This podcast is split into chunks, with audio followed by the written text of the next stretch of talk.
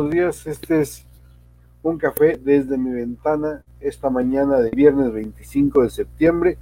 Pues iniciamos esta transmisión y recibimos a nuestro querido amigo Rubén Pasquel esta mañana. Rubén, ¿cómo estás? Buenos días. Buenos días, ¿cómo estás Bruno? Familia, amigos, ¿cómo están? Yo con frío. Hace frío aquí en el pueblo. Bueno, pero pues tú también vives a, la cuesta del cerro, cabrón. Exactamente, ese es el problema. Y, y como ha llovido... Allá sí, tienes, leña para, para hacer fogata y para, para, este, para tu chimenea, cabrón. Sí, ¿Qué te preocupa? sí. No hay problema por eso. ¿Qué onda, mi querido Rubén? ¿Qué tenemos de bueno para hoy? ¿Qué, cuentas de nuevo de esta semana, cabrón? Estamos viendo que lo de la Suprema Corte de Justicia va en buen camino, ¿eh? Obvio que no van a autorizar nada de locuras del presidente de la República. Pues no. Hay leyes que se tienen que cumplir. Yo veo que los magistrados de la Suprema Corte, pues ya le dijeron al presidente, oiga, ese tantito, ¿no? ¿Pero no viste lo que dijo ayer el presidente? Los que hizo como que amedrentar, ¿no? Escuchen al pueblo. Pues claro que van a escuchar al pueblo. Es un mandato a los ministros de la Suprema Corte, pero está presionando eh, este Obrador. Porque... pongo lo que dijo el presidente ayer. Hay una maraña de normas que impiden avanzar para hacer justicia. Imagínense, puro cuento, pura simulación. Entonces, resulta que no se puede nada por la normatividad. Es como decía el finado Héctor Suárez, no hay, no hay. No hay patriotismo, mano, ni ganas de sacar a nuestro país adelante. Nunca castigan a los tramposos ni a los corruptos, hijo. ¿Cómo decía? No hay, así, ¿no? No hay vergüenza, no hay conciencia, no hay progenitora, hijo. No hay, no hay.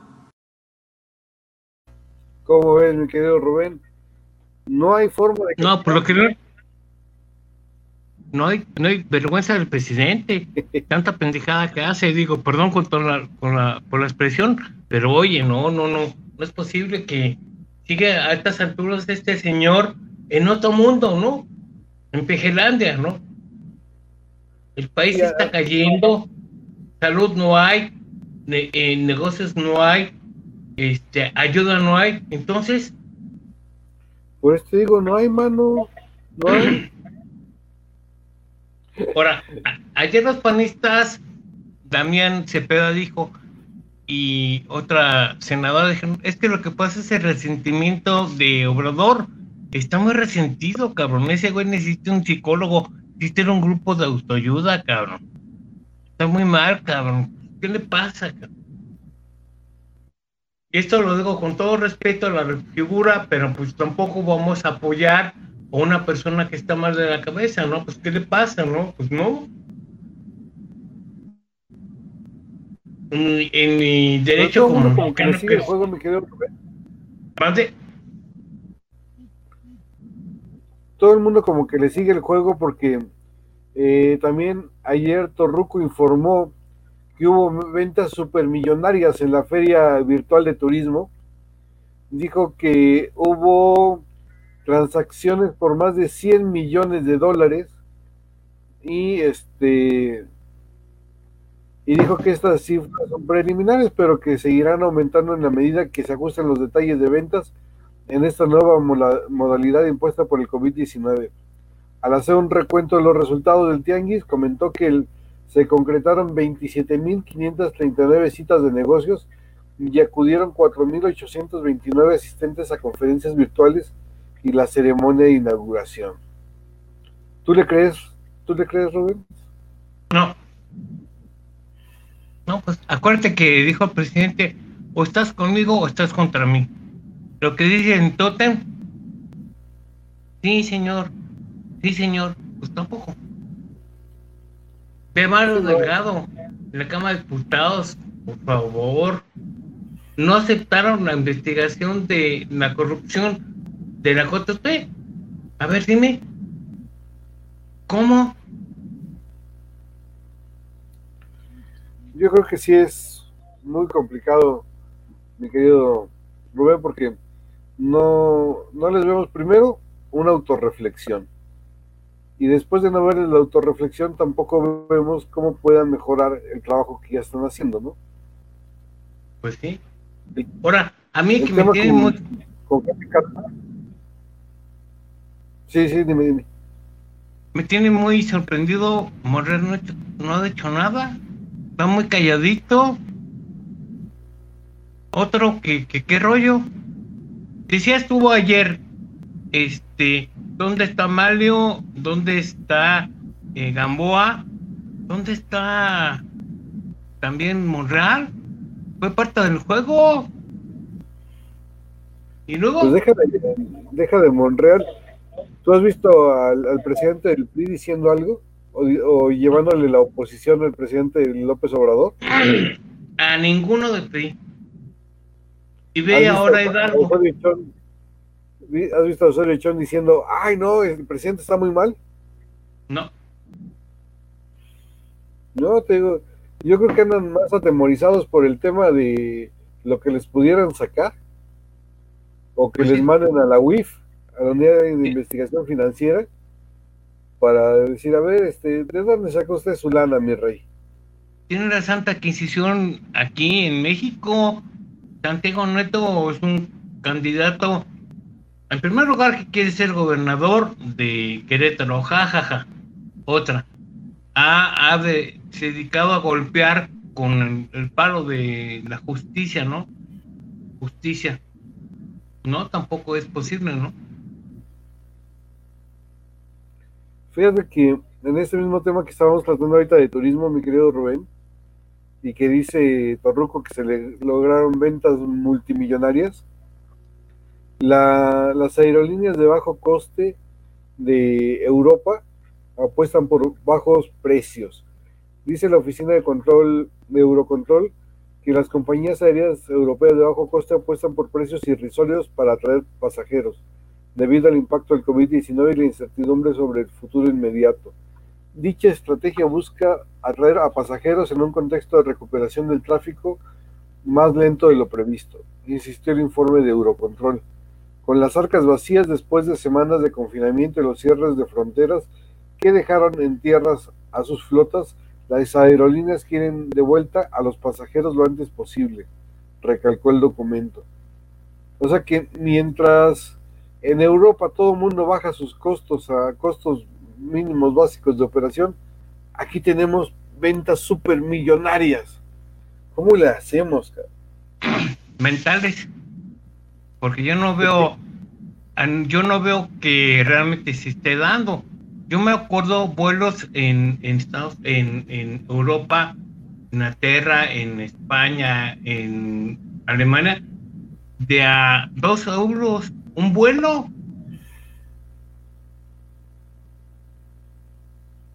Eso sí no podías comprar más que llevar tu maletita chiquitita y bye. Pero cuando ibas de un país a que no es necesario llevar tu maleta, súper bien, man bien barato. Unos dos euros pagas, cabrón. De aquí, ¿no? Carísimo todo. ¿Quién quiere viajar ahorita? Yo quiero ir a, Cancún a ver a mis hermanos. No, ni asomarme. Yo creo que lo más lógico, dejo que voy a ir, voy a hacer su, chimilco, o voy a ir a este, eh, pues a Michoacán, ¿no? Nada más, no veo más. Pues ojalá que podamos ir a Michoacán, mi querido Rubén. Pues sí. Por cierto, ¿ya estará nuestro amigo conectado? No. Hablé con él en la mañana y me dijo que ya estaba listo. Pues no se lista como para qué, a lo mejor como para irse a Cuáscuaro, pero no, no, Robert. Pero bueno, seguimos con las cosas internacionales. Resulta, mi querido Rubén, que también los, los precios del petróleo apuntan a una caída semanal. Los precios petroleros apuntan hoy a una caída semanal, lo que puso en jaque a las operadoras de materias primas enfrascados en buscar un equilibrio por el mercado del carburante. El crudo Brent se negoció de, con un aumento de 12 centavos o un punto 19% a 42 dólares por barril, mientras que el petróleo WTI de Estados Unidos marcó un avance marginal del 0.05% a 40.34 dólares por barril. En esta cuerda, el Brent está en vías de concluir la semana con una baja de casi 2%, en tanto los futuros, los futuros de los estadounidenses se apresan para declinar en un 1%. Y luego dicen que gracias a la exportación de petróleo vamos a subir 4.6% del Producto Interno Bruto. ¿Cómo ves, Rubén? No, pues no. Oye, por cierto, está en la televisión Harfush ahorita diciendo más mentiras de los que ya no le queremos, cabrón. García Harfush. Sí, con Gómez Leiva. ¿Qué anda diciendo, mi querido Rubén? El niño bonito de, déjame escuchar, el niño bonito de, de. No, pues no es el niño bonito de Shenbaum. Es hijo de una dinastía de. Sí, digo.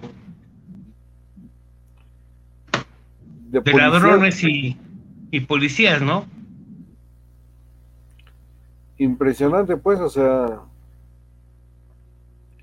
su papá y su abuelo fueron impresionantes. Sí, pues fueron unos zampones, cabrón. Me cuentan. Te han dicho. Me dijeron, nada más. Fíjate que en este sentido del, del ¿cómo se llama? Del petróleo, mi querido Rubén, la demanda de combustibles fósiles cuya fortaleza se halla en el crecimiento de las fuentes no renovables, tiene un, un, competidor muy importante que hoy son las energías limpias. Muchos de, los países del mundo están obligados a cuarentenas y sometimientos a una actividad industrial muy laxa, lo que reduce los requerimientos de hidrocarburos y conduce a los organismos relacionados con el tema a pronosticar sensibles contracciones. La, Organización de Países Exportadores de Petróleo, la OPEP, por ejemplo, recortó la proyección de solicitud de crudo para el 2020 a poco menos de 90, 90 millones de barriles por día, una disminución de 400 mil en comparación con la estimada anterior. Por su parte, la Agencia Internacional de Energía apuntó en su último informe que la demanda de petróleo se contraerá en 8 millones 400 mil barriles de petróleo en el 2020 y en 240 mil barriles diarios en el 2021. Esto quiere decir que en el mundo se consumirá mucho menos petróleo de lo que se estaba consumiendo, mi querido Rubén, no solamente la baja de los precios del petróleo, sino también la, baja en el consumo de, hidrocarburos, Rubén. ¿Cómo ves? Está muy complicado. Y aquí en el país estamos buscando tener refinerías, hacer más pozos petroleros y nada de energías limpias. No veo, pero el señor presidente está hace 40 años, no ha cambiado su chip. Ese es el problema. Ahora, ver a refinería de dos bocas con tanta lluvia, inunda cada ratito. A ver, tiene una muy buena secretaria de energía que todos los días trabaja mucho, es una mujer muy, muy paciente, cambiadora pero tiene, tiene un jefe muy, muy necio, ¿no? Ese es el problema. Entonces, o, renuncia a Rocío o, o, le tiene que seguir el juego, ¿no? Como le están renunciando cada ratito al presidente, ya. Oye, ¿ya te dio tu concesión de la gasolinería todavía no, cabrón? No, ¿cómo crees? Es una mujer este, muy íntegra, intacta, que la conozco de hace años y este Y no, es una mujer incapaz de que yo sienta que pueda ser una situación fuera de ley, no creo, no creo. Pero pues, ya sabes que... de la ley, ¿cuál es el problema, mi querido Rubén? una concesión de... No hay problema. ¿De, qué? no, esa mujer no, fuera, muy... fuera como eso. Va, no, hay gente que está presta a hacer corrupteras, hay gente que no. Y Rocío, yo que la conozco, digo, no es de ese, no es de ese largo, ¿no? No, no, pero es una mujer zacatecana, paisana de, de Monreal, paisana de varios, y no, no creo. Pero bueno, no creo que vaya a salir con alguna situación adversa. Pero no es una mujer que chambea mucho. Oye, tan solo está yendo este, tres, cuatro veces a la semana a Tabasco se contagió de COVID por los vuelos. Oye, no está fácil. Y ya no es joven Rocío, ¿no? Pues también peligra. Y la vez bien temprano. Por cierto, ya este, estamos viendo. Ahora que pase, ya podamos ir a la, a la refinería a hacer un reportaje, a ver cómo va. Pues más bien, dile que nos dé entrevistas, querido Rubén. Sí, no, ahorita no hace entrevistas. ¿No? No los deja, no, no los deja nadie. El presidente no, no deja a nadie. Ah, que mi presidente tan... No, no que había libertad de expresión y que no sé qué, y que no sé cuánto. Y, ¿En dónde? Y la mamá del muerto.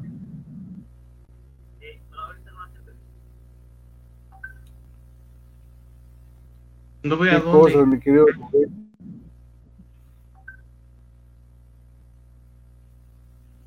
Oye, y este, ¿qué estás tú viendo la situación de cómo, cómo se va a llevar a cabo todo esto de la Suprema Corte? Este, pues lo que dijo Marco Cortés es cierto, o sea, el, el tema es que, ¿cómo se llama? van a pasarle algo que es, es inconstitucional, la Corte lo va a rebotar y van a decir, este, ¿ya ven cómo la Corte no quiso?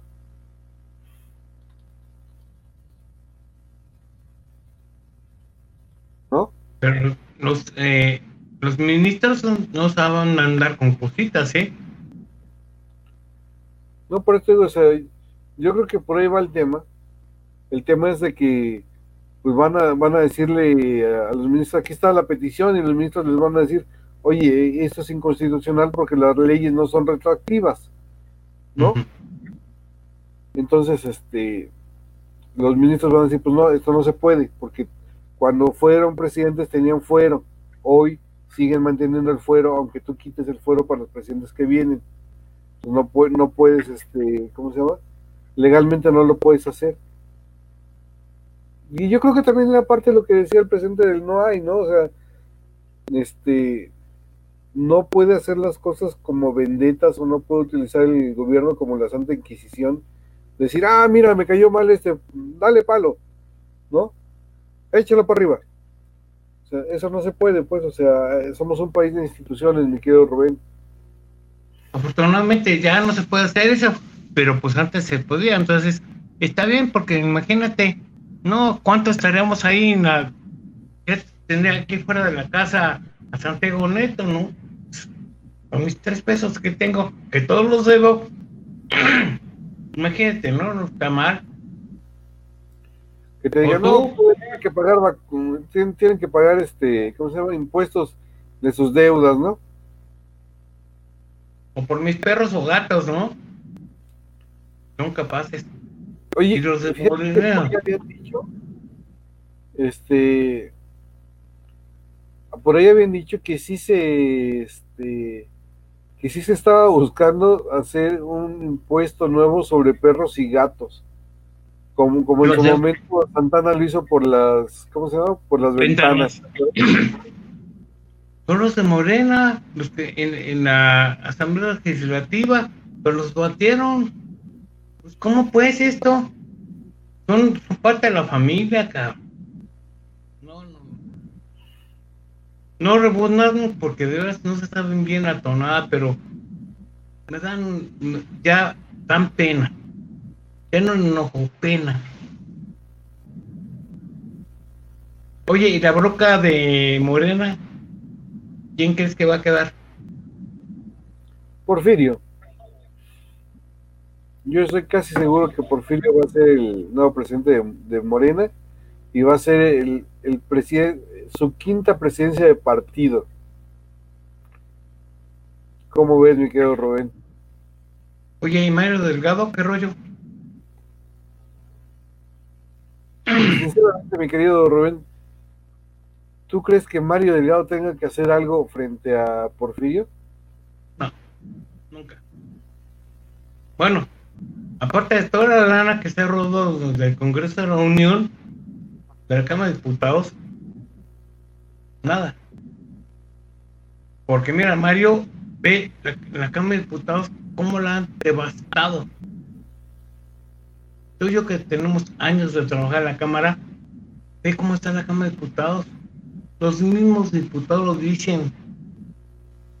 Y Mario y su equipito como reyes, ¿no? Hay estas incoherencias de la Oye, por cierto, hablando de diputados y que ya están en los huesos, ya los del PT ya no nos quieren dar entrevista, ¿verdad? Oye, qué cosas. Sí, quién sabe qué, qué pasará. Tienen mucho trabajo. Están pegados a hacer leyes todos los días, este, se acuestan a las 4 de la mañana, se levantan a las 6 de la mañana. Tienen mucha chama acá. Esperemos que la próxima. estómago y no sé cuántas otras cosas. Esperemos que la próxima semana tendremos algún un diputado amigo que, pueda estar con nosotros, este, practicando cómo va el PT, ¿no? Y las incoherencias de su líder, eh, este, el vomitable Noroña, amigo mío, por cierto, que es una persona que a mí siempre me ha, me ha tratado muy bien, pero yo nunca estoy de acuerdo con lo que hace, ¿no? Pero este, a ver qué dice, ¿no? Me hace que ya también te dio tu dotación de libros, Rubén. Sí, seguramente, seguramente. Y este, pues a ver qué nos dicen los del PT. En, entre tu concesión de la, la, gasolinería y los libros de Noroña, cabrón, no dejas de con cabeza, güey. Hazme la buena, caro. hermanito, concesión de gasolina, puta más mi Bruno, ya no tenemos que levantarnos a las 6 de la mañana a hacer el noticiero, que por cierto, no cobramos, es gratuito, este, de puros amistad, este, pero pues ahí tenemos gente que nos sigue, ¿no? Principalmente, gente que ya está aburrida de escuchar tonterías de los canales, ¿no? Exacto, digo, todavía, todavía no tenemos quien nos pague, afortunadamente, Digo, no sé si sea bueno o sea malo. Digo, es bueno porque podemos decir lo que queramos y es malo porque no tenemos lana, ¿no? Pero bueno, sí. a veces vale más la dignidad que la lana, ¿no?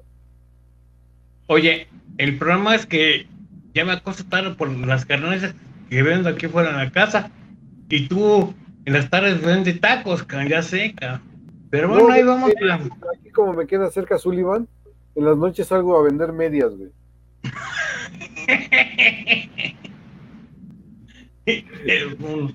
Entonces, este. Es, mi doble personalidad, Juana la loca. ¿Qué quieres, Sí, estás bien loco, oye. Te acuestas tarde, te levantas bien temprano. A mí me cuesta en la mañana conectarme porque este me levanto, me duermo temprano, me levanto temprano, pero este me cuesta un poco más tiempo en la mañana hablar y este poco a poco voy subiendo la garganta es parte de del tratamiento que llevo el medicamento que me para la garganta. Pero este pero ya más a ratito digo barbaridad media como siempre las digo va pero este me cuesta más trabajo. Pero yo le echo ganas porque finalmente este es un es una tribuna que tenemos este los compañeros que dedicamos a trabajar de esto, entonces podemos decir lo que queramos, ¿no? Yo me no puedo decir todo, ¿no? Ya tenemos aquí a nuestro amigo Roberto Mendoza que hoy ya nos va a traer la parte más amable de este noticiero con sus recomendaciones de series en Netflix. Así le puedes preguntar lo que quieras a Roberto. Querido Roberto Mendoza, ¿cómo estás? Bueno, buen viernes. ¿Qué tal? Buenos, buen viernes. Oigan, nada más antes de que empecemos con esto de, de las series y demás, no sé si, si ya lo comentaron, pero el presidente hizo hoy un análisis o presentó un análisis de medios de comunicación para demostrar que pues sí es el presidente más atacado de México, de un análisis que hizo de ocho periódicos eh, más de la mitad de los columnistas eh, hablan en contra de él. Y bueno, pues con esto él dice que demuestra que es el, presidente más atacado desde eh, Madero.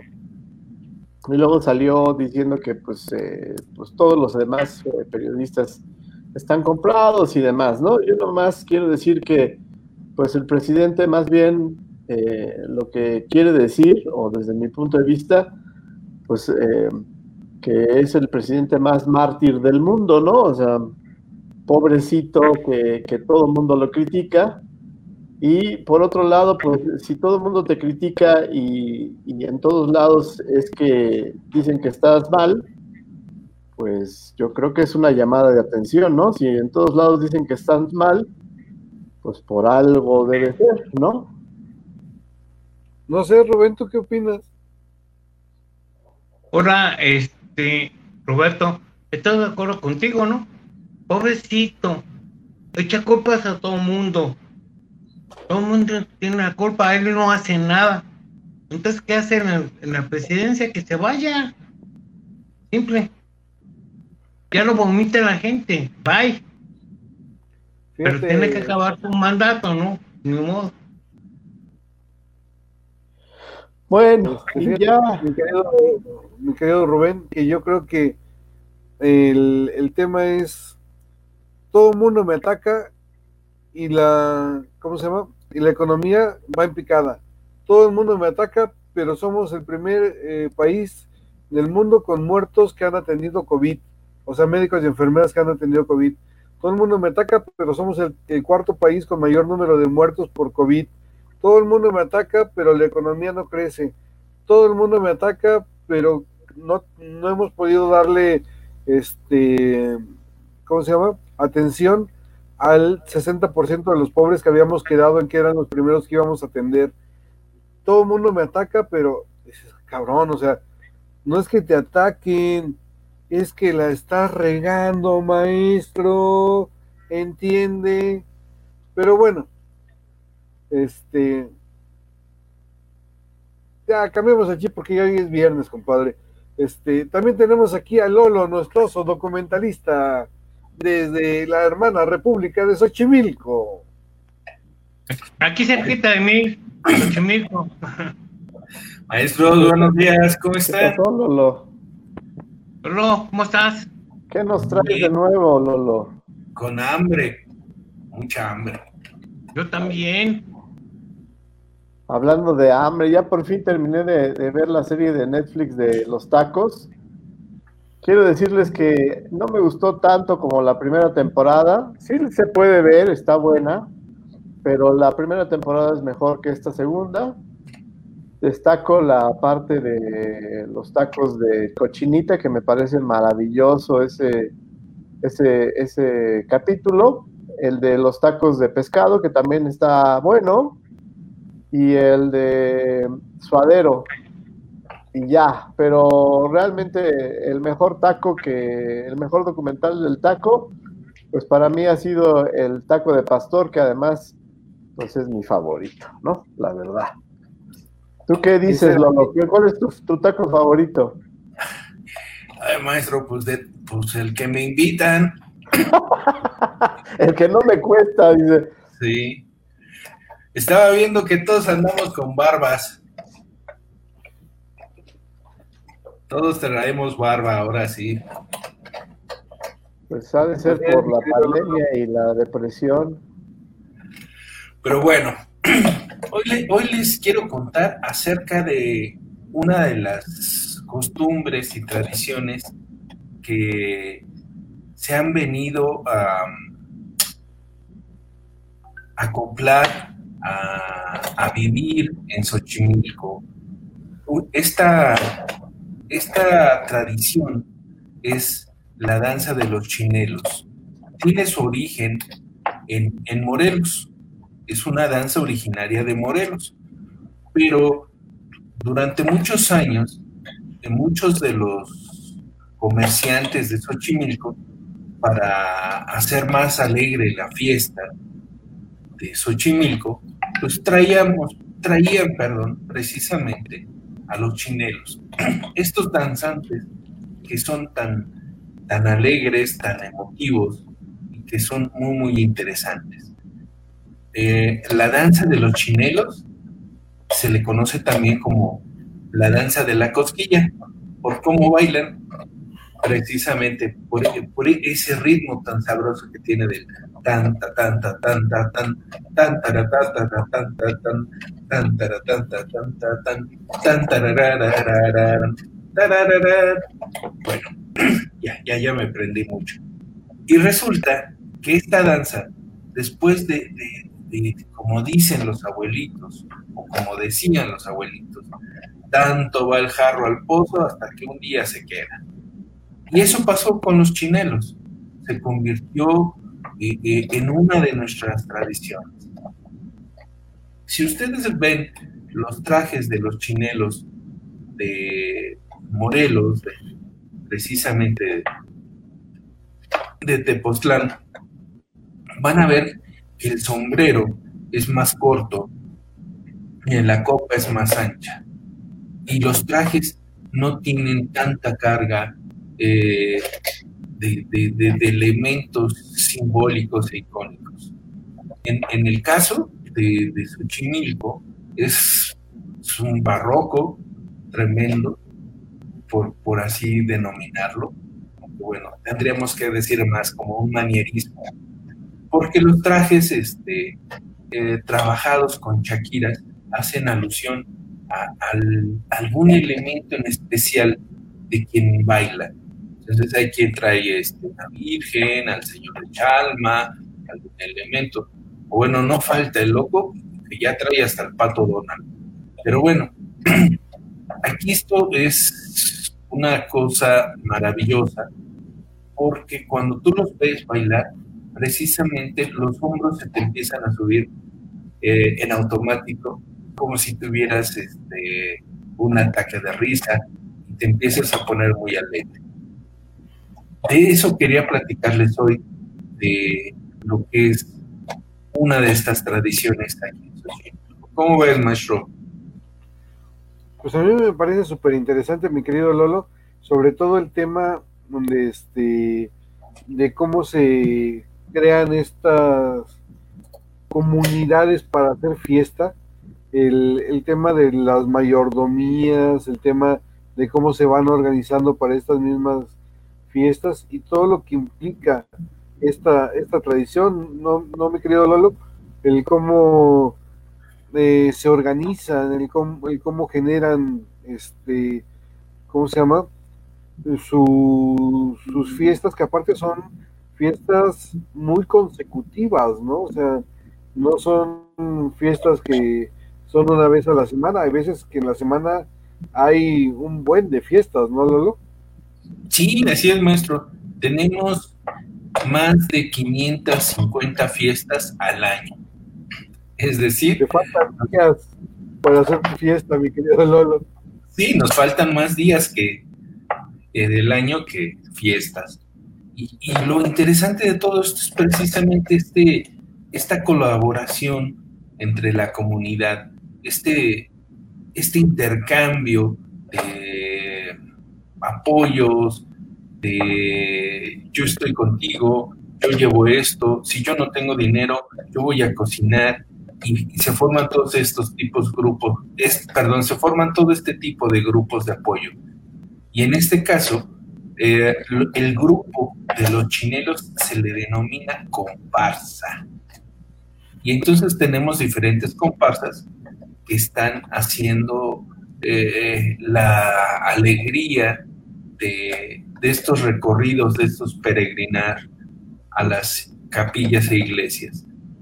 Tenemos así, eh, por ejemplo, la comparsa del niñopa, la del niño dormidito, y así, y así, y así, una serie de, de danzantes que andan por ahí con estos trajes tan coloridos.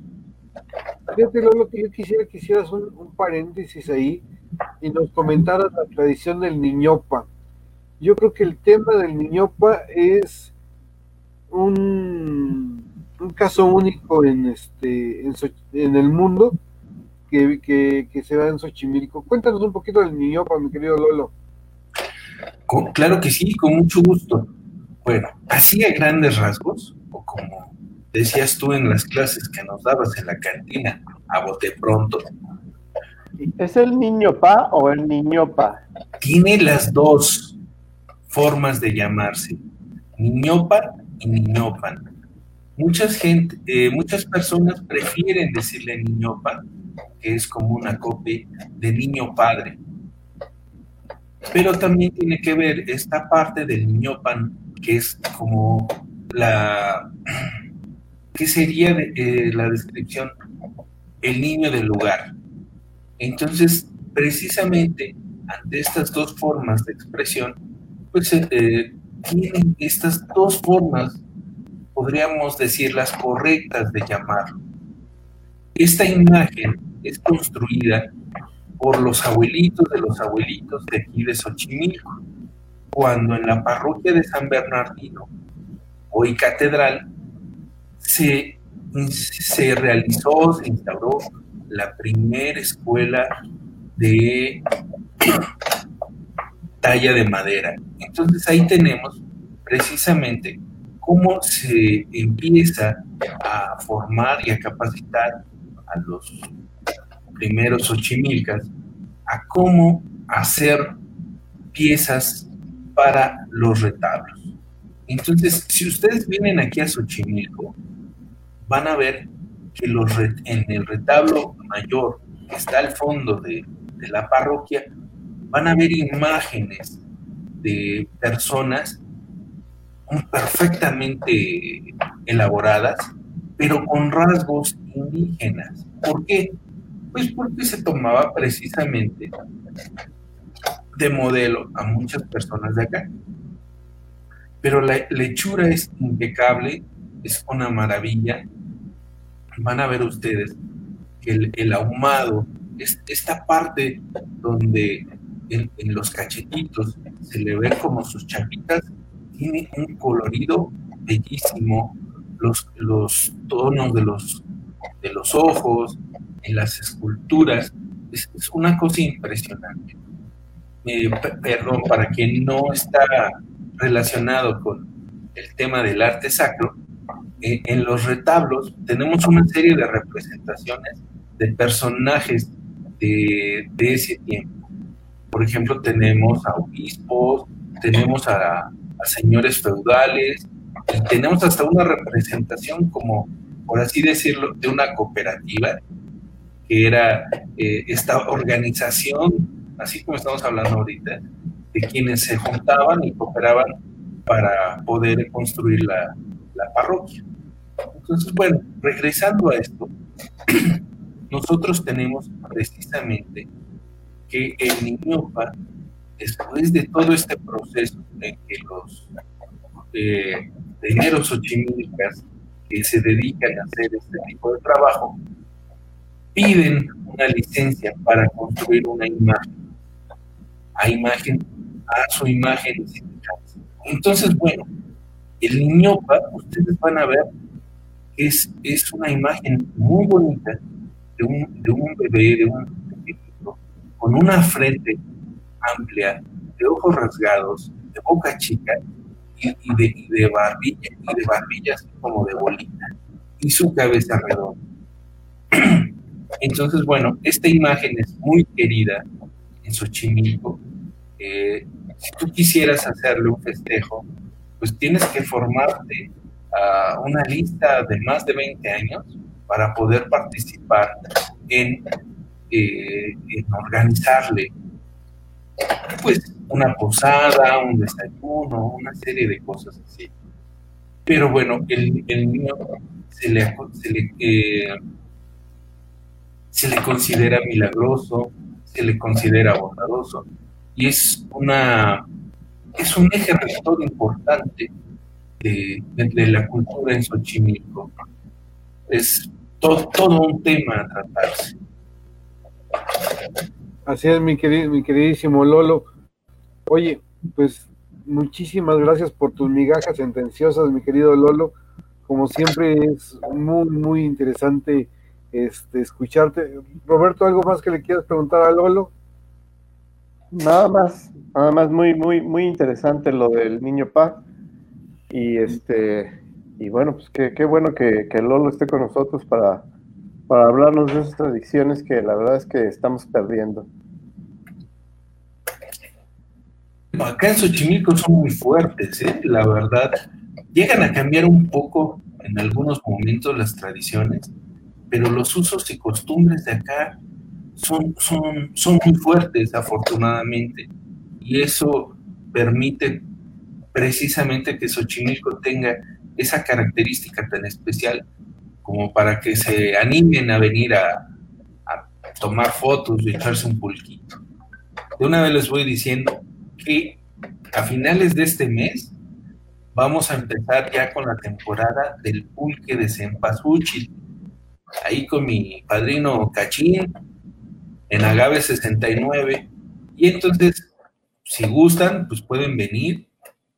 Les invitamos un pulquito con una quesadilla de las famosas llamadas machetes, que miden 50 centímetros de puro queso. O si son, si no son tan puristas, pueden ponerle chicharrón, este, pollo, eh, flor de calabaza, o como las que le gustan al maestro Bruno, combinadas de, chicharrón con queso y su salsita. Entonces, ustedes son bienvenidos. Perdóname, pero las quesadillas son de queso y nada más. Las otras son tacos. Para los puristas. Si, las quesadillas, si las quesadillas son de queso, los, panes de muerto, ¿de, de qué son? De pan, de pan, ¿de qué? Pues de pan. ¿no? ¿El, pan de muerto trae muerto? ¿O el aceite de bebé? ¿De qué es? De aceite. ¿Cómo lo? O sea, mismo que de qué, pues de aceite. Pues las quesadillas son de queso. Las quesadillas no son de queso. Son de menta. Quesadillas, queso. Tenemos carnitas, tenemos barbacoa, tlacoyos de haba, de requesón, de chicharrón. Las no son de limón y las mentadas no son de menta. Las mentadas son de menta, por supuesto. Por eso no los quiere el peje. Bueno, gracias, mi querido Lolo. Eres un amor, cuídate. Chao. Oigan, este, yo quisiera recomendarles unas series para la próximo, para el próximo, eh, pues para el próximo mes. Ya este es prácticamente el último fin de semana de septiembre, se acabó septiembre y empieza octubre. Octubre empieza con las primeras, eh, digamos, series de terror. Va a haber una serie de terror, una em, serie de series o una, una, eh, serie de historias en Prime, en Prime Video que se llama Bloomhouse que es una serie de cinco historias de terror, seis historias de terror, que me parece que son bastante, bastante interesantes. Algo parecido a lo que hizo Netflix con este, eh, otra serie de, parecida a The Trailing Zone. Y me parece que van a estar bastante interesantes, se van a estrenar durante todo el mes en eh, Prime Video. Y además también eh, Netflix va a sacar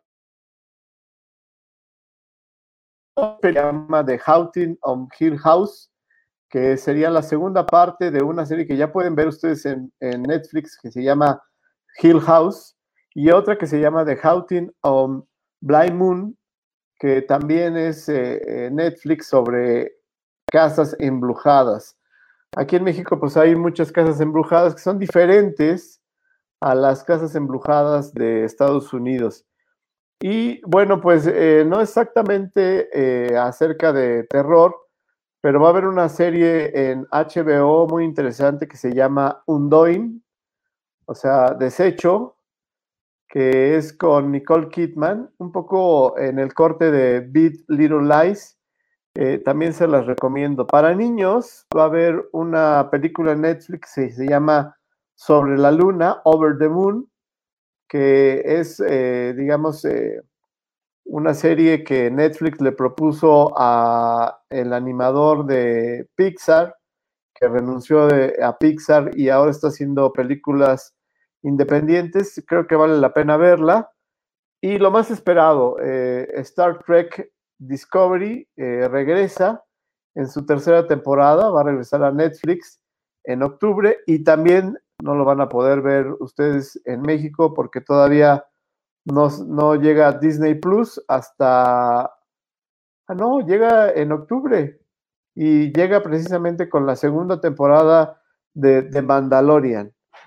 Y eh, más o menos para el 16 de, de octubre eh, llega una película muy interesante que se llama El juicio de los siete de Chicago, de esta historia eh, racial y, e interesante sobre la guerra de Vietnam y las protestas que esto generó en Estados Unidos, con una, un cartel muy, muy interesante de, actores, entre ellos Eddie Redmayne, Alex Sharp, Sasha Baron Cohen, Jeremy Strong, John Carrington Lynch, Mark Rylance, Joseph Gordon-Levitt, y eh, Frank Langueta. Yo creo que vale mucho la pena verla. Se estrena el 16 de octubre.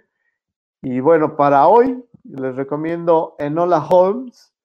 Eh, este año no creo que vayamos a tener, eh, bueno, más bien no creo, no vamos a tener Stranger Things. Así que la actriz principal de Stranger Things, esta jovencita que protagoniza Eleven, va a ser, no, no te escuchas, Bruno. No te escuchas.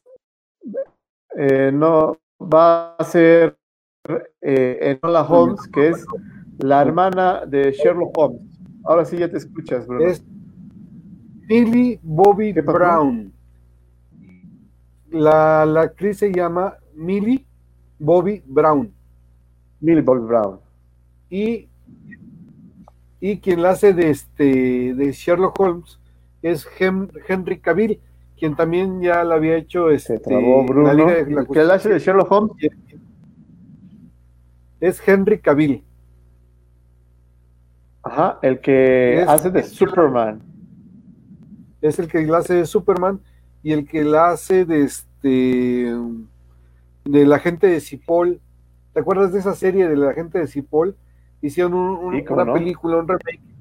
Y este, y este cuate sale en la serie de, en la serie de Cipoll, en el agente de Cipoll, siendo el agente de la CIA y juntándose con el que era el, este, el agente de la, de la KGB, ¿no? Que al, que al final los acaba reclutando el MI5, pero bueno, para crear Cipoll. Pero sí, o sea, Henry, Henry Cavill tiene una, una muy buena trayectoria. Y ¿sabes quién también me, me, me sorprende.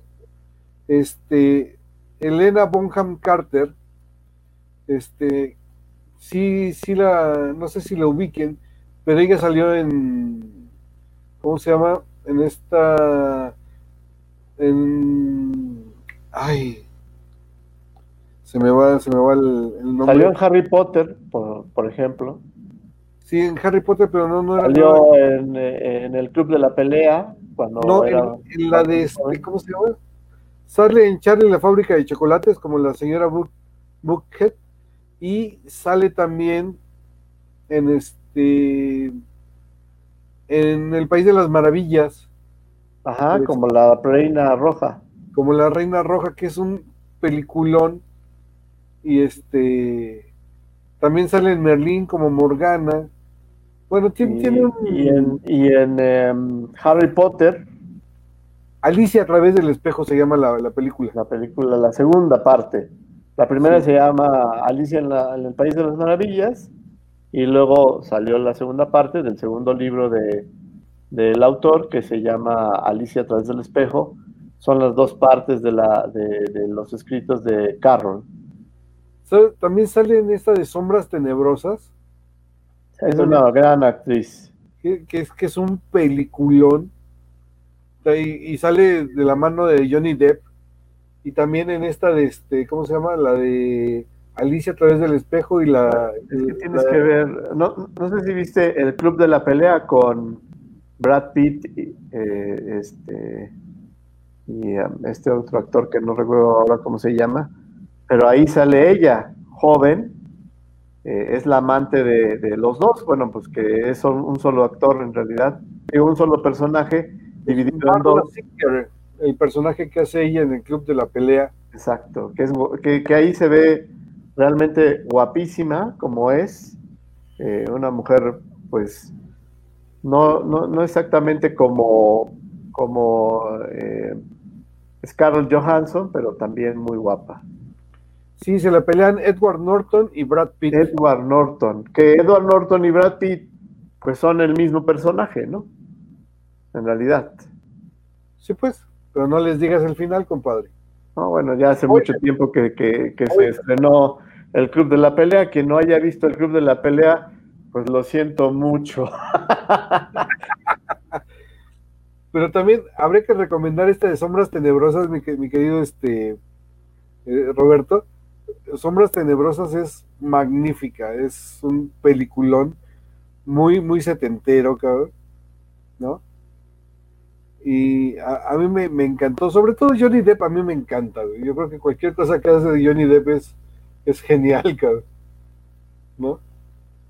a ti te gusta mucho este Johnny Depp. También eh, en Estados Unidos se, va a estrenar una película. Eh, hay, hay varios eh, canales de streaming, además de Netflix y Prime Video en Estados Unidos. Uno de ellos es Hulu, que dudo mucho que alguna vez llegue a México por, eh, pues, por la cantidad de dinero que piden para, para la suscripción, que digamos este Hulu hay, eh, es como si de veras vieras, eh, digamos, una serie de canales en la televisión y va a ser difícil. Ahí se va a estrenar Hellstrom, que me parece que también va a estar bastante buena. Y hay una película también que se, llama, que se va a estrenar en Netflix que se llama Casi Millonarios o Casi Millonarios, eh, en donde es una, crítica a estas personas que son extremadamente codas o extremadamente, eh, ¿cómo se dice esto? Eh, que no les gusta gastar el dinero, ahorradoras o hay, un, nombre exacto que sobre estas personas que son muy tendientes a no gastar. Acaparadores. Súper ahorradores, digamos. Y me parece interesante que, salga una actriz eh, latina. Creo que las actrices latinas están ganando mucha fuerza. Las actrices latinas y los actores latinos están pero sale una que, me parece que junto con Gina Rodríguez, que hizo Jane the Virgin, o Juana la Virgen, no sé si alguna vez la has visto, está ahí en Netflix si ustedes la quieren ver. Son siete temporadas que además estuvo también este, pues varios mexicanos actuando en Jane the Sí, sí, sí, por supuesto. De, sí, sí, sí, la vi. De, de, transmitirse porque pues Jane pues ya era demasiado grande para seguir siendo virgen, además de que tenía ya un hijo en la serie, entonces pues tuvieron que terminarla. Entonces eh, Gina Rodríguez me parece que es muy, muy interesante eh, su trayectoria como latina. Y hay otra que también eh, no hay que quitarle el ojo, que se llama América Ferrara, que hizo en Estados Unidos esta de Ugly Betty, y eh, actualmente, se lo recomiendo muchísimo, está en Prime Video que se llama Superstore, que es una historia de unas personas que trabajan en una tienda muy parecida a Walmart y que, bueno, pues viven ahí un micromundo de historias. Es muy, muy interesante la, la, serie. Sale con, ella. ¿Cómo? También salió, salió otra serie, ¿no? El chavito que sale con ella. ¿En cuál serie? En, en esa que dices del supermercado. Ah, Superstore, pues hay varios. Hay un actor muy, muy interesante ahí que, digamos, eh, es poco conocido internacionalmente. Ahorita les digo su nombre, pero eh, lo, importante ahí es que América Ferrara es la productora de, de, Superstore, que es un éxito en Estados Unidos y, defiende, digamos, los valores latinos y a los actores latinos.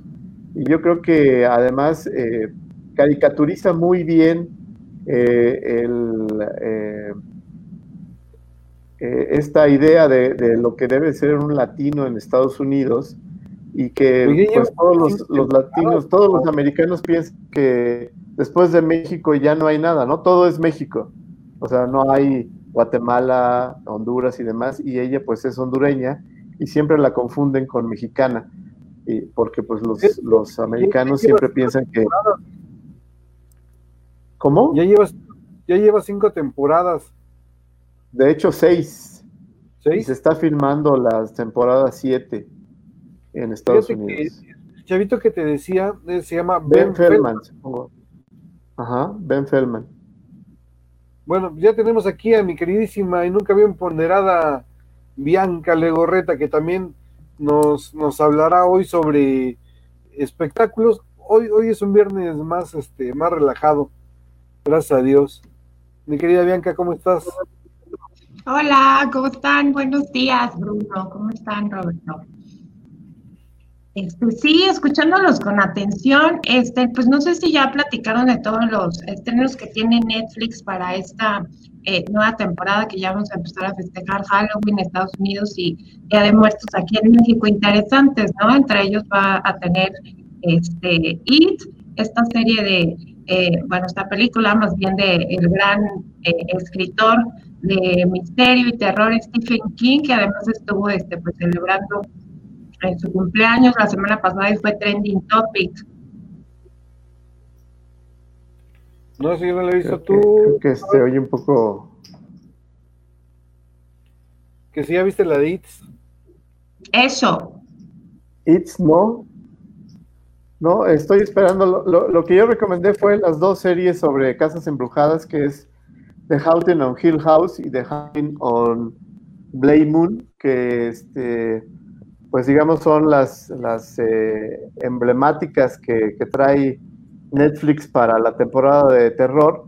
La de The Haunting on Hill House es la segunda parte de, esta serie que ya se puede ver en Netflix, se llama Hill House, de, de una casa embrujada que es bastante pues, terrorífica. Yo la verdad no soy muy amante de, las, de las series de terror y, la verdad confieso que no la he visto porque pues a mí sí me da miedo. Yo sí, sí me dan pesadillas en la noche y, no veo cosas de terror, la verdad.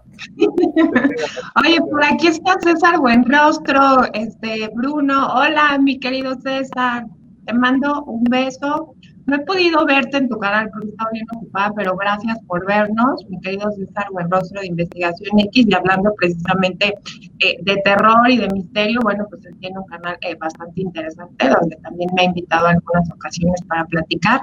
Y bueno, este, eso es eh, la película, una de las películas emblemáticas de Stephen King y también ya va a estar este, disponible en Netflix. Cierto, muy buena Ajá, aunque la, este, la nueva versión que, hicieron hace dos años, si no mal recuerdo, a mí no me gustó del todo, creo que es mucho más emblemática, mucho más icónica y yo creo que nos hizo pues tener todos pesadillas con los eh, payasos eh, cuando éramos pequeños, o al menos en mi caso así fue, entonces ya está disponible en Netflix este, para, para celebrar este próximo mes de octubre, en donde pues pues en todo el mundo estará el Halloween y aquí en México el Día de Muertos, ¿no? Oye, y ya se vende de Mandalorian. ¿Mande? Ya se viene de Mandalorian la segunda temporada, que además coincide en México con la entrada de Disney Plus. Creo que empieza en México el 17 de, de octubre y precisamente el día 16 de octubre se estrena, digamos, a través de todo el mundo, eh, de Disney Plus, eh, la segunda temporada de The Mandalorian, y en, ya se puede ver Disney Plus. Así es.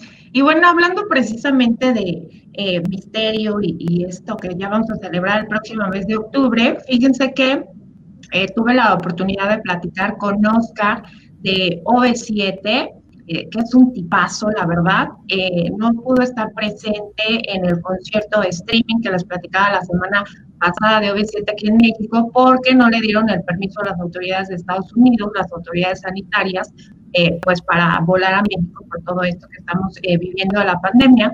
Pero este, él me platicó un poquito de lo que ha estado haciendo en esta cuarentena y algo que pocos saben de Oscar de OV7 es que se ha dedicado a tomar talleres de escritura, hablando precisamente de esto de misterio, y también ya tiene eh, a la puerta de nada un libro que va a sacar de ciencia ficción, lo cual me parece muy interesante porque nos habla de que no solamente pues es alguien que se ha dedicado a cantar, a estar en los escenarios, sino también a prepararse en otros aspectos como es esto de la escritura.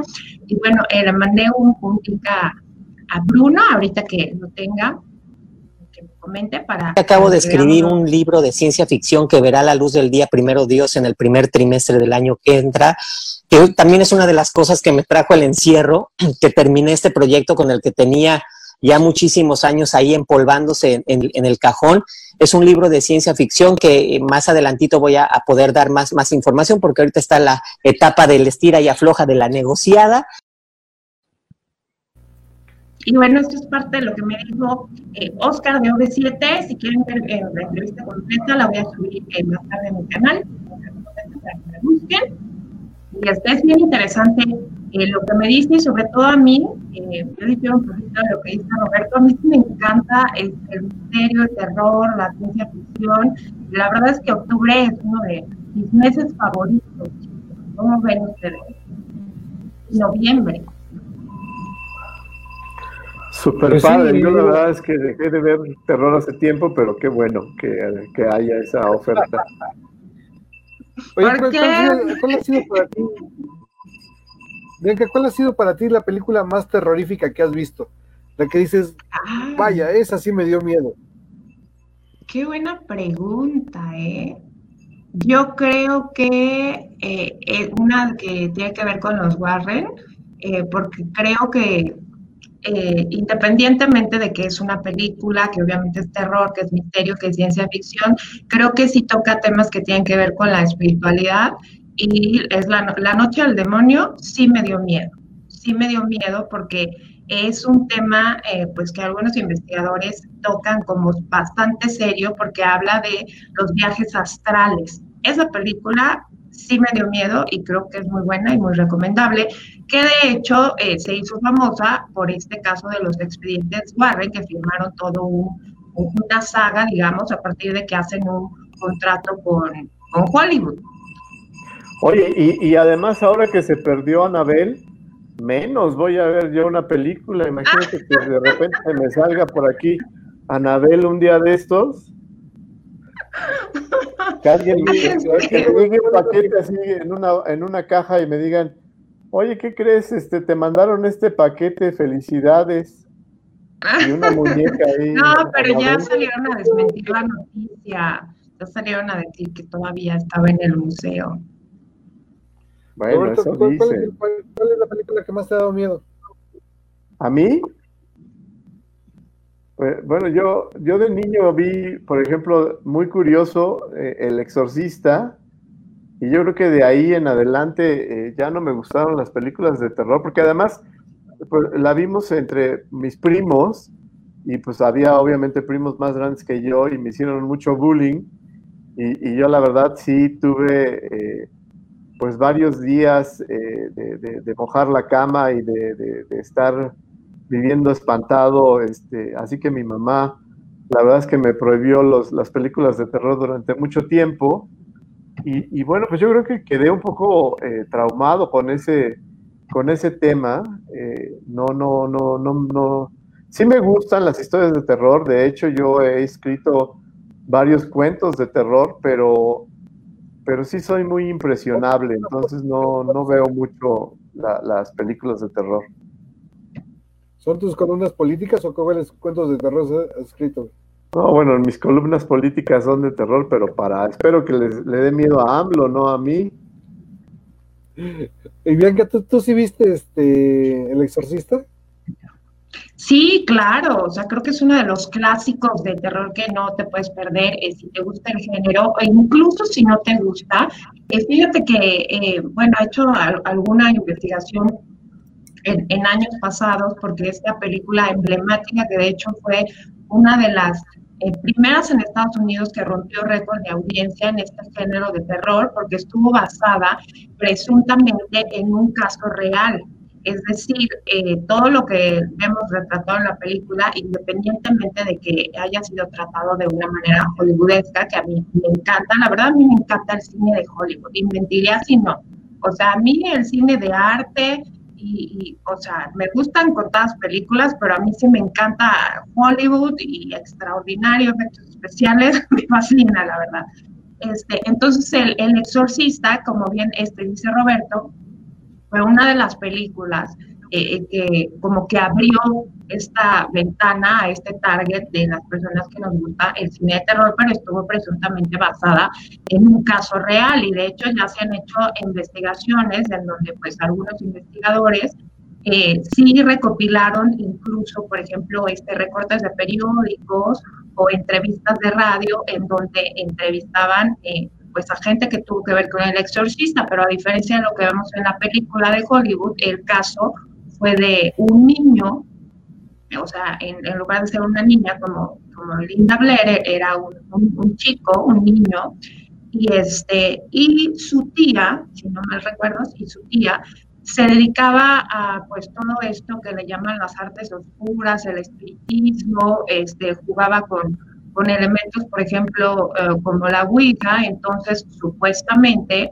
algo llegó a esa casa y le afectó es, es, al niño. Entonces, pues a mí la verdad es que me, parece un gran caso y me parece una película clásica este, de terror. No sé si a ti te, te gusta, Bruno, te, te gustó a, mí me encantó el, el, Exorcista. Yo creo que es mi película favorita de, de, este, de este tema. Todo, todo lo demás es este, salsa capsule. Este, pero yo creo que el, que el Exorcista es una de las películas más terribles que puede haber, más hermosas que puede haber.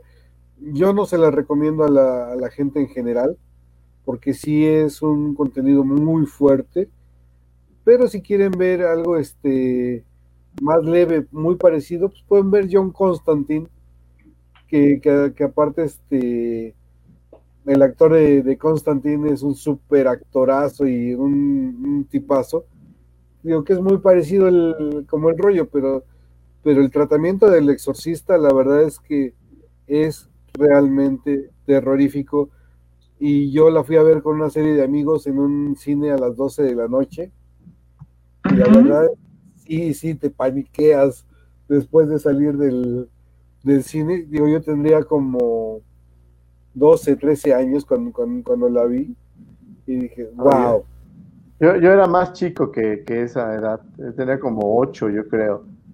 Oigan, y hablando de películas de terror que realmente a mí me han impresionado mucho, hay una película vietnamita que se llama Shooter, eh, que aquí en México le pusieron Están entre nosotros, que habla sobre una idea que, que en México es muy, muy difundida de que cargas el muerto. No sé si ustedes la han visto. Es una película en donde hay un cuate que, que, mata a la novia y la novia pues se queda, eh, digamos, en espíritu y él la está cargando todo el tiempo en la espalda, que, es una idea también como que, bueno, encontré que, que, la idea vietnamita es muy parecida a la idea mexicana, esta de, de que estás cargando el muerto y, y, que pues es una idea, digamos, universal, ¿no? O sea, de, de que vas cargando, eh, digamos, a, personas que, que no te quieres deshacer de ellas o que ellas no se quieren deshacer de ti y que las vienes cargando en la vida, ¿no? Entonces se las recomiendo mucho, es una película vietnamita que se llama Shooter, eh, no sé, bueno, aquí en México se llamó Están entre nosotros, eh, es del 2004, vale la pena verla, es interesante. sobre todo, eh, fíjate que ahorita que tocas eso de, o sea, en, Japón y en Asia, pues son grandes maestros del terror, ¿no? O sea, sí, sí tienen bastante películas que realmente se dan bien.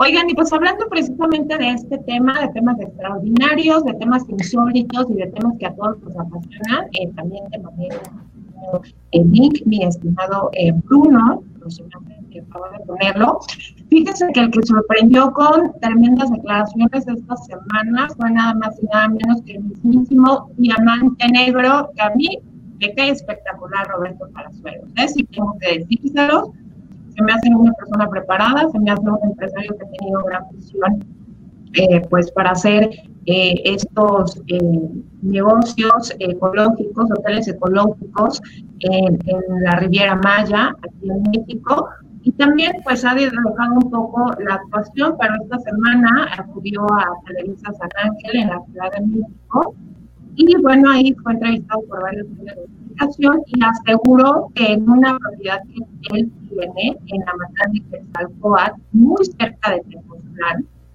él ha visto nada más y nada menos voladores no identificados. Y es que vamos a recordar que esta zona de nuestro país, pues es conocida a nivel internacional por eso, ¿no? Porque hay gente que dice que presuntamente ve luces en el cielo. Entonces, este, no sé si me haría favor, Bruno, de ponernos el link, porque yo no lo puedo mandar. Bueno, creo que lo está buscando. ¿Y, a ti te parece eh, buen actor, Roberto? ¿Mandé?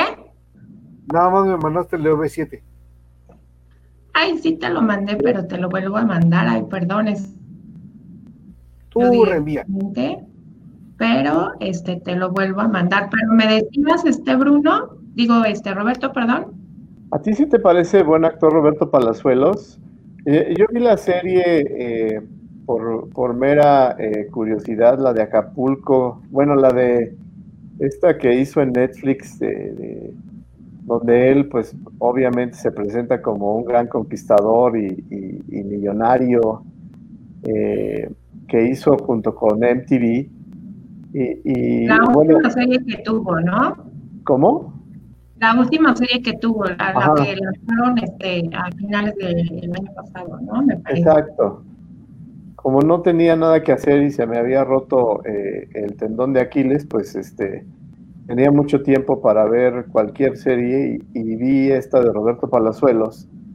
Y, y, bueno, es una producción interesante, pero me parece que como actor no es eh, bueno. Quizás como un publirelacionista me parece que es bastante bueno. A lo mejor como empresario es bueno, eh, pero como actor eh, yo no lo catalogaría como buen actor. No, no, no sé tu opinión, Bianca. Y se nos quedó trabada. Ay, se fue de repente, ¿no? Sí que esto siempre pasa cuando hablamos de misterio. Ah.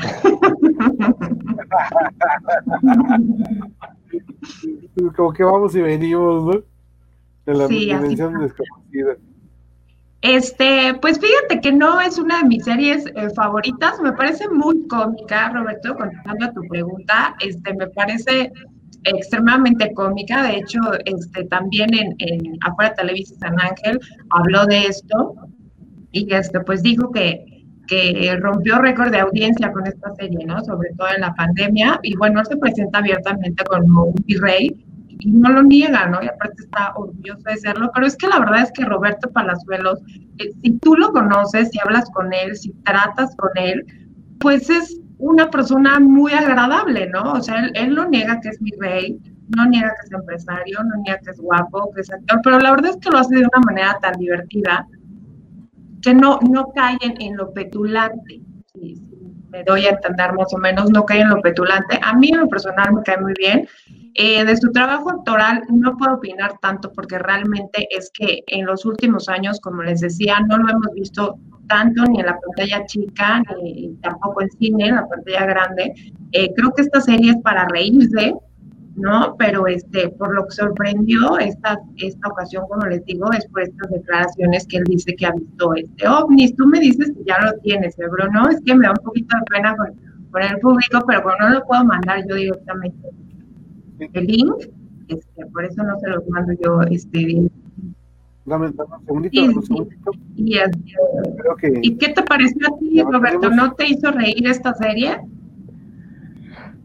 Pues eh, la verdad es que la veía más bien por la... No sé si, si estoy equivocado, pero la, la, la modelo negrita que sale ahí es la que sale en el video de...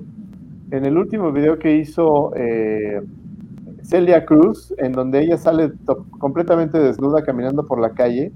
¿Es esa la modelo? Ay, no sabría decirte, este, Roberto. La de la eh, negra tiene tumbao. No sé si te acuerdas de ese video, en donde sale una modelo negra, bueno, de color, eh, pues caminando por las calles de México completamente desnuda. Y, sí, es guapísima ella. Yo pensé que, o yo pienso que era ella la que sale en, la serie. Y la verdad me dio mucha curiosidad porque pues la verdad es que a mí siempre me ha, dado mucha curiosidad conocer a esa mujer que me parecía en ese momento espectacular y seguramente todavía es, muy guapa. Eh, todavía es espectacular. Eh, tuve la oportunidad de verla hace dos años más o menos. Eh, no recuerdo qué proyecto estaba haciendo. Estaba en una obra de teatro este, pero sigue siendo espectacular, muy guapa ella.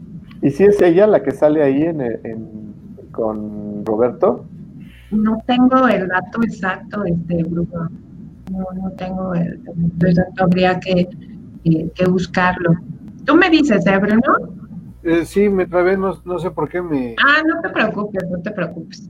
Pero bueno, este, ¿qué les parece a ustedes todos estos temas? ¿Ustedes han escuchado leyendas de Amatlán de Quetzalcóatl? ¿Cómo? Que si ustedes han escuchado eh, leyendas de lo que es Amatlán de Quetzalcóatl o Tepoztlán, muy cerca de Morelos, acerca de pues todos estos eh, leyendas, mitos que se dice acerca de objetos voladores no identificados. Sí, sobre todo con Maussan, ¿no? Él, él es el que más ha promovido esta idea de que hay varios lugares en, el Estado de México, en Hidalgo, en Tlaxcala y en, y en, otros lugares cerca de volcanes y montañas, en donde se ven avistamientos de ovnis. Así es, pero pues ahora el que lo confirma y lo reconfirma, pues es este el mismísimo diamante negro.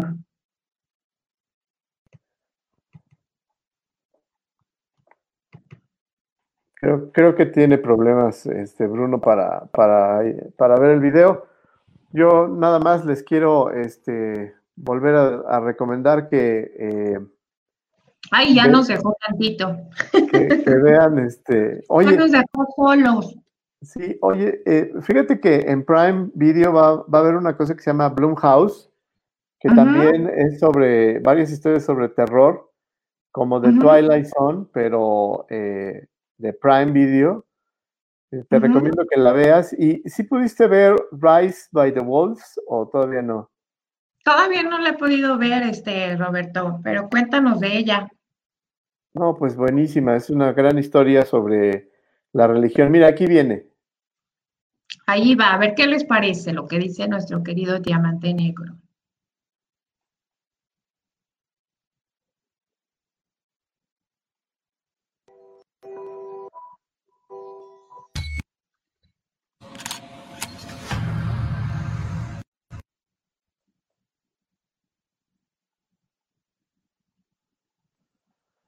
Yo creo que vas a terminar mejor dándonos la dirección y, nosotros lo vemos.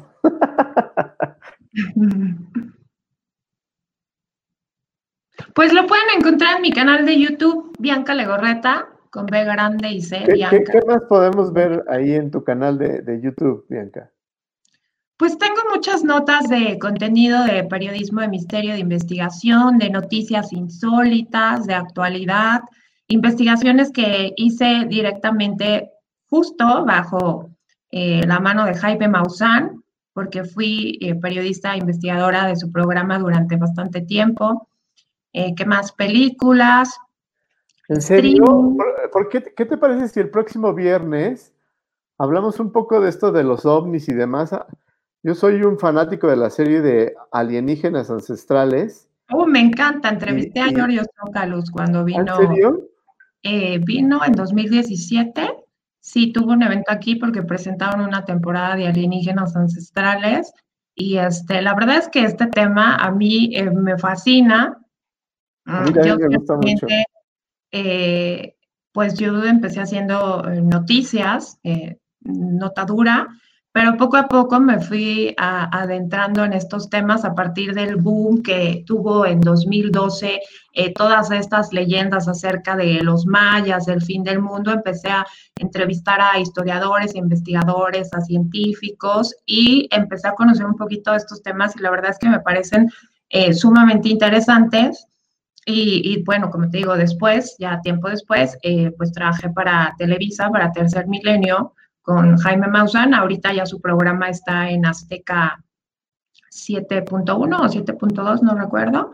Este, pero trabajé bastante tiempo con él y este, pues fui testigo de, de las investigaciones que él hace a nivel eh, real, porque sí, ciertamente es uno de los personajes más polémicos que existe y el periodista más importante en México en cuestión del fenómeno ovni, eso hay que decirlo, sin duda. Este, sí vi cómo trabaja muy de cerca y hay que recalcar que Jaime eh, sí es periodista, ¿no? A diferencia de otros eh, investigadores que desde luego no deben su trabajo, pero él sí tiene una preparación mm, periodística, es la verdad.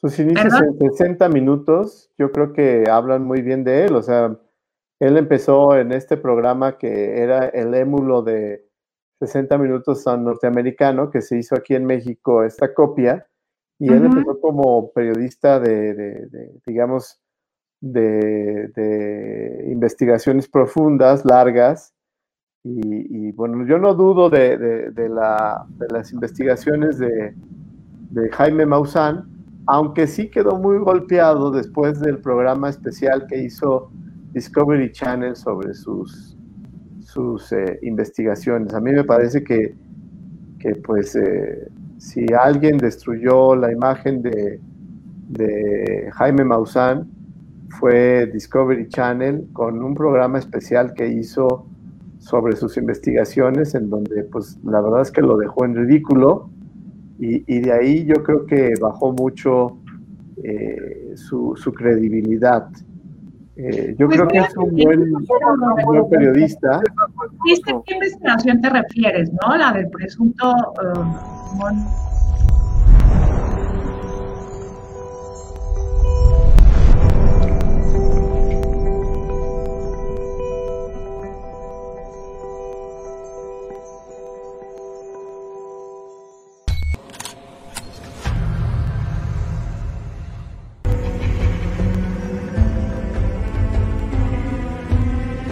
Roberto Palazuelos dio polémicas declaraciones y es que el actor y su guardia personal fueron testigos de un avistamiento sorprendente y es que en el cielo de este lugar aparecieron misteriosos ovnis. Muchos aseguran que podría tratarse de naves extraterrestres encubiertas. Conozcamos la historia. Hay una base, no por donde compré mi casa, sino del otro lado, hay una base ovni ahí detrás de, de Amatlán, que curiosamente en Amatlán fue donde nació Quetzalcoatl. Y no sé si ustedes eh, han oído por ahí en las historias que decían que Quetzalcoatl era como un hombre de otro planeta, ¿no?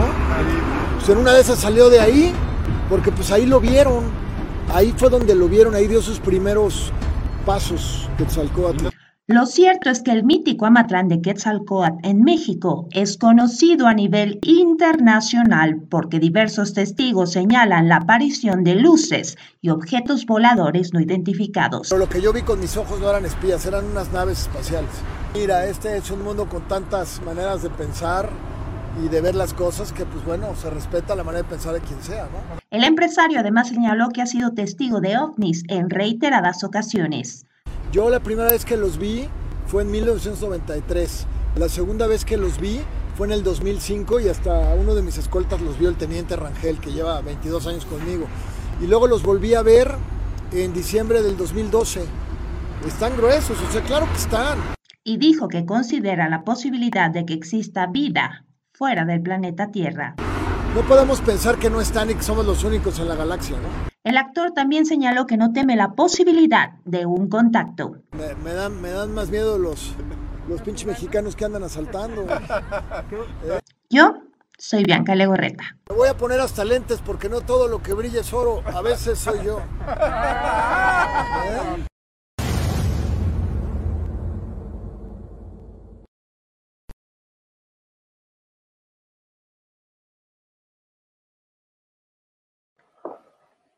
Pues muy bueno. Dale, Oigan, Legorreta, por favor.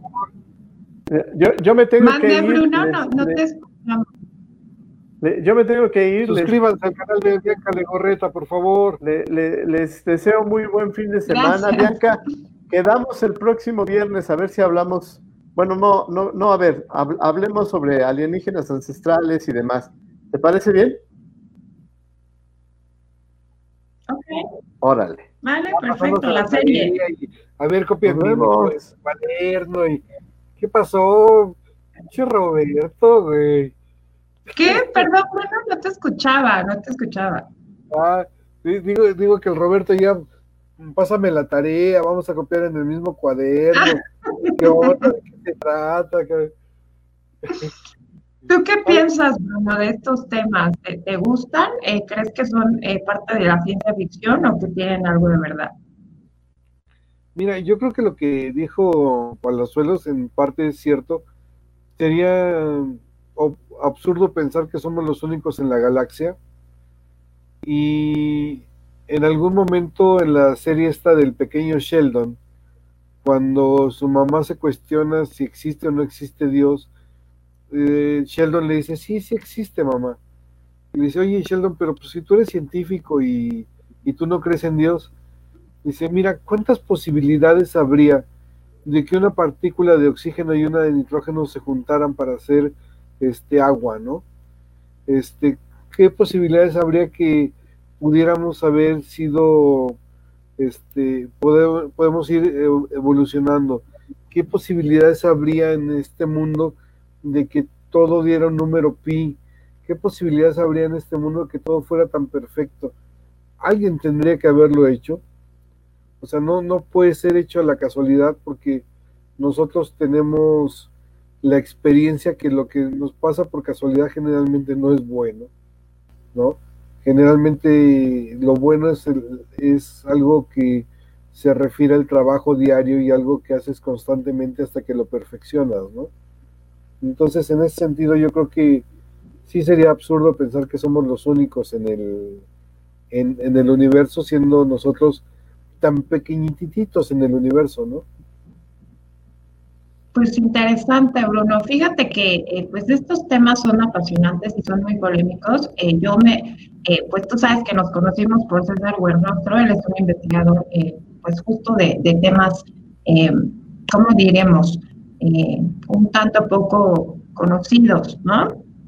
Aunque él sí es escéptico eh, totalmente del fenómeno ovni, eh, pero fíjate que yo los he investigado desde el aspecto científico, desde, desde el aspecto histórico, y pues mucha gente piensa que la ciencia y la espiritualidad están separadas, ¿no? Pero ¿quién dice, por ejemplo, o sea, ahorita que hablas de, de una creación perfecta o de una creación divina, y si nos vamos, por ejemplo, a Génesis, ahí dice que Dios es creador de todo lo que hay en el cielo y la tierra, ¿no? Digo, hablando desde el aspecto eh, teológico, digamos, ¿no? Todo lo visible y lo invisible. Exacto, ¿no? Y dice que es creador de un universo perfecto y, de hecho sí te doy la razón en cuanto tú dices que, que todo funciona de una manera perfecta. Carl Sagan, por ejemplo, decía, eh, Bruno, que todos somos polvo de estrellas, pero ¿a qué se refería con esto? a que todo, de todo lo que está compuesto el universo y, las estrellas y todo en, el universo que es oxígeno, nitrógeno, agua, fósforo, todo lo que tienen las estrellas, también estamos formados los seres humanos, ¿no? Entonces a eso se refiere, por ejemplo, Carl ¿no?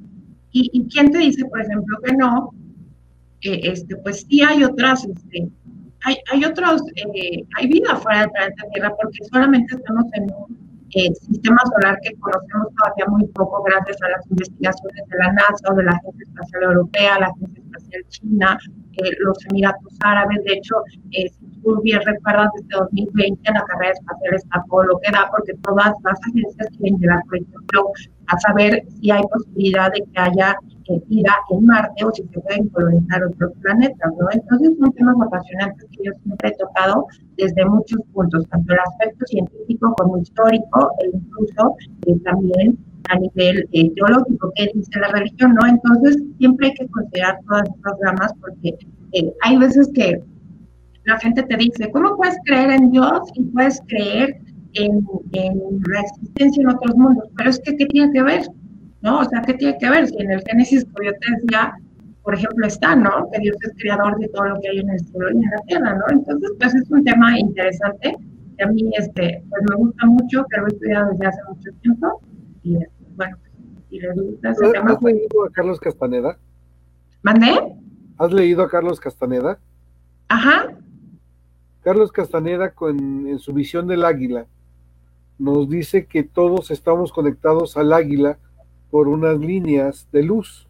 que nuestro punto de encaje es lo que nos permite tener la, la visión de un este de, un, de una cosmogonía diferente y que nos permitiría a lo mejor hasta cambiar de aspecto en, en eso se basa el tema de los nahuales en el sentido de que el, el hombre si mueve su punto de encaje puede cambiar de forma y ahora quisiera leerte este pedacito. Ah, ok. Que se llama La teoría de las cuerdas. La teoría de las cuerdas es una, una hipótesis científica y modelos fundamentados en la física teórica que asume que las partículas subatómicas, aparentemente puntuales, son en realidad estados vibracionales de un objeto extendido más básico llamado cuerda o filamento. De acuerdo con estas teorías, un electrón no sería un punto sin estructura interna o dimensión cero, sino una cuerda minúscula en forma de lazo vibratorio en un espacio-tiempo de cuatro dimensiones. De hecho, el planteamiento matemático de esta teoría no funciona menos de que el universo tenga 11 dimensiones. En ese sentido, mi querida Bianca, ¿no te parece muy parecido la concepción de una teoría científica con una, una teoría experimental como la que nos platica este, este Carlos Castaneda y más aún con la, con la idea católica de lo que es el universo, nosotros estamos conectados a Dios mediante un filamento que es lo que nos da energía o espíritu, en ánima, lo que nos anima, ¿no? Y es la explicación de diferentes formas, a lo mejor de un mismo fenómeno, que nos pudiera decir que nosotros estamos conectados a una pila grandota mediante cables, ¿no? O la Matrix.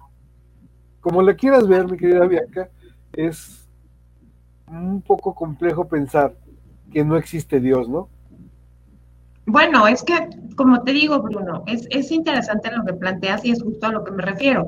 Hay muchas maneras eh, de estudiar esto, desde un aspecto, por ejemplo, desde la teología y desde la fe, y desde un aspecto científico y desde un aspecto histórico, porque en todas las culturas alrededor de todo el mundo siempre se ha creído en la existencia de un creador o las religiones politeístas o primitivas de varios dioses. ¿Dónde podemos ver esto? Por ejemplo, en los míticos y, grandes eh, padres de la humanidad, como han sido llamados en Grecia, ¿no? Que eran politeístas y tenían un dios para todo. En América Latina también lo vimos aquí en México, ¿no? En las culturas prehispánicas. Eh, bueno, y también los, los, que no son politeístas sí hablan siempre de un Dios, de un Todopoderoso, pero hay muchas, muchas maneras de, estudiarlo y, A mí se me hace, fíjate, Bruno, algo muy simplista decir que simplemente no existe Dios, porque no puede ser, ¿no? O, negar la existencia de Dios, porque no puede ser, o decir, no, sí existe nada más, porque sí hay muchas maneras de, investigarlo, pero todas las culturas hablan de Dios o de dioses, ¿no? El programa justo, Alienígenas Ancestrales, que se basa en los libros de Eric von Daniken, este, habla de eso, ¿no? De presuntos dioses que vinieron en las estrellas y es una hipótesis plantea y es una serie maravillosa, ¿no? Pero no, no se puede decir que todo lo que se dice ahí es 100% verdad o que todo lo que se dice es 100% mentira, pero es cierto lo que dices, ¿no? en algún momento la teología, la ciencia y la espiritualidad convergen en un punto, ¿no? Que es esta creación eh, divina y perfecta. Si me preguntas a mí, por ejemplo, yo creo absolutamente en la existencia de Dios, o sea, sobre todas las cosas, en Dios poderoso. Pero esto no me impide eh, investigar estos temas, ¿no? Porque muchas veces este, sí me ha tocado que, por ejemplo, algunas sectas religiosas, porque no les puedo llamar de otra forma, este, me cuestionan demasiado, ¿no? Y, incluso te atacan así, ¿no? De que si tú crees en Dios no puedes estar investigando cosas y eso pues es absolutamente falso, ¿no? No tiene nada que ver la espiritualidad con la religión, no tiene nada que ver. Y te digo, y yo sería todavía mucho más chamanesco, ¿no? O sea, el tema del chamanismo a mí me, me compra muchísimo porque yo también soy profundamente católico y a mí se me hace que que son dos cosas que se llevan perfectamente de la mano junto con la ciencia. Más aún, este, Albert Einstein hizo una, una fórmula matemática para descubrir la existencia de Dios. O sea, es, es, como cuando el presidente López Obrador dice, es que todo el mundo me ataca. Y entonces dices, no, no es que todo el mundo te ataque, es que estás haciendo las cosas mal.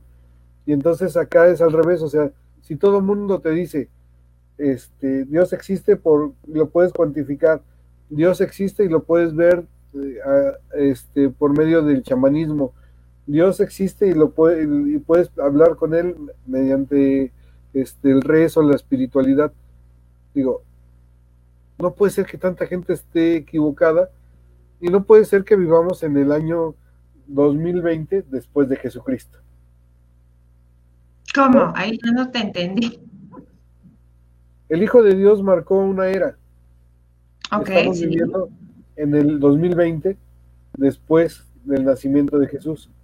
O sea, no es después del nacimiento de Buda, no es después del nacimiento de este de Hitler, no es después del nacimiento de este de X, o sea, estamos viviendo en el 2020 después del nacimiento de Jesús. ¿Les gusta? Claro, sí, bueno, marcó, ¿no? Una, una época y las fechas están datadas a partir de la llegada de Jesucristo. Exacto. Y entonces es algo que nadie ha logrado, nadie en toda la historia de la humanidad. Entonces, algo te debe de decir eso, ¿no? Como que eh, en alguna parte de nuestro pequeño cerebro debería de decirnos que probablemente podríamos decir que sí, efectivamente Dios existe, ¿no? Pues yo respeto todas las posturas, Bruno, todas las posturas las respeto. Este, si hablas de las religiones abrámicas, por ejemplo, que son eh, la católica, católica y romana, el protestantismo y este, el judaísmo, también tienen diferencias importantes, ¿no? Porque si bien es cierto que se desprenden a partir de eh, los libros de Abraham del Antiguo Testamento, ya con el Nuevo Testamento todas tienen diferentes vertientes, ¿no? Pero sí es, es muy interesante este tema y como te digo, siempre hay como varias formas de investigarlo, ¿no? Una cosa es la fe absoluta que puedes llegar a tener, pero otra cosa es eh, investigarlo ya como periodista, tal cual. Y como científico, mi querida Bianca, o sea, porque hay muchos científicos metidos en este, en este tema, en, la, búsqueda del, del buzón de Higgs, la partícula de Dios, este, hay muchísimas personas que están metidas en, este rollo y que afortunado o desafortunadamente han llegado a la misma conclusión que nosotros y que no han podido variar esas conclusiones, sino ya las hubieran mostrado. Dios existe y pues bueno. Así es, Bruno. Pues estaremos hablando el próximo viernes, si tú Nos vemos el próximo viernes. Eh, de alienígenas ancestrales, ¿no? Que son todas estas hipótesis que plantea eh, tanto History Channel como Eric von Daniken y el gran Giorgio Sokalus, el griego, ¿no? que se dedica a explorar todo el mundo en busca precisamente de evidencias de lo que ellos llaman los antiguos astronautas. Así es, mi queridísima Bianca. Un abrazote, gracias. Al contrario, muchas gracias por la invitación. Nos Oye, no vemos. se te olvide dejar acá tus redes sociales en, el, en los comentarios. Ok, perfecto. Sí. Muchas gracias por la invitación, Bruno. Que tengas buen viernes.